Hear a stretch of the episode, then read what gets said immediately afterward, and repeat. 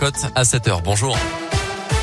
Bonjour Mickaël, bonjour à tous. Et à la une ce matin, deux réacteurs de la centrale nucléaire du budget bientôt à l'arrêt.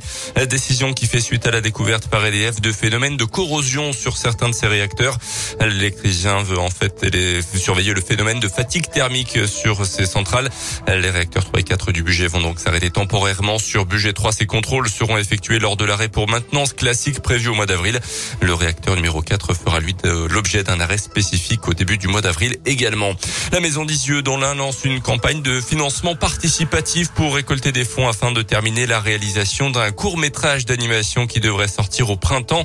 Un film réalisé à partir de rouleaux de dessins faits par les enfants de la colonie d'Isieux en 1943, avant donc la rafle du 6 avril 44 qui a conduit à la déportation d'une quarantaine d'enfants et de sept éducateurs. Pour redonner vie à ces dessins conservés par la directrice de la colonie, un court métrage est donc en cours de création, le fruit d'un travail entre un studio d'animation de la Une école d'art de Lyon et des collégiens de Vaux-en-Velin. Un projet important pour Dominique Vidot, le directeur de la Maison d'Isieux. C'est important pour nous parce que ça fait vivre la mémoire au présent. Les gens ont toujours un peu euh, en tête l'idée qu'un mémorial est quelque chose où l'on vient essentiellement euh, se recueillir. C'est en partie vrai, mais Lisieux a cette spécificité d'être un lieu de mémoire où en fait les enfants ont vécu et pour la plupart d'entre eux vécu heureux. Le drame s'est produit après leur départ d'Isieux, après la rafle. Et ça c'est important pour nous de prendre en charge aussi cette part lumineuse de l'histoire de la colonie. C'est vrai que pour cela le, petit film entre parfaitement dans ce désir qu'on a de faire revivre la mémoire des enfants, de la faire vivre et d'utiliser ce que les enfants ont produit pour poursuivre leur gestes et les rendre contemporains. Pour finaliser ce court métrage, il manque 30 000 euros environ, d'où cet appel au don. Plus d'informations sur notre site internet radioscoop.com. J-2 avant le début des vacances d'hiver dans notre zone Bison futé le drapeau orange vendredi dans le sens des départs au niveau national. Un trafic dense à prévoir en fin de journée en direction des Alpes notamment. Et puis samedi drapeau rouge dans les deux sens en Auvergne-Rhône-Alpes. Ça sera toujours très compliqué sur la 43 euh, depuis Lyon jusqu'à Chambéry. En attendant, ça se précise concernant l'évolution du protocole sanitaire à l'école. Les allègements prévus par le gouvernement pour la rentrée devraient être annoncés en fin de semaine ou en début de semaine prochaine.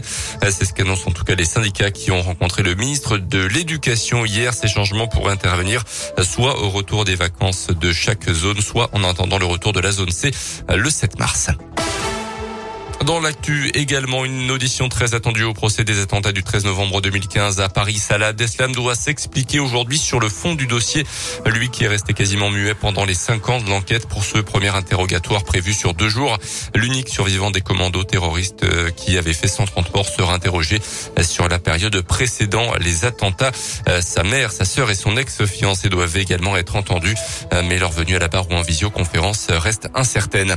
Il y a urgence à donner dès maintenant, mais message d'alerte lancé hier par l'établissement français du sang. Les réserves sont, sont de 70 000 poches de sang en France quand il en faudrait 100 000. Pour la première fois de son histoire, l'EFS a donc émis hier un bulletin d'urgence vitale. Le stock de produits sanguins est en dessous du seuil de sécurité et cela depuis plusieurs jours. On termine avec les Jeux Olympiques d'hiver à Pékin et le compteur reste bloqué à 5 médailles pour les Français. Euh, pas de nouvelles breloques cette nuit pour l'équipe de France au JO. Après l'or et l'argent hier pour Quentin Fillon-Maillet en biathlon et Tess Le 2 en ski freestyle. Il y a tout de même du snowboard cross en ce moment. Quatre Françaises qualifiées pour les huitièmes de finale.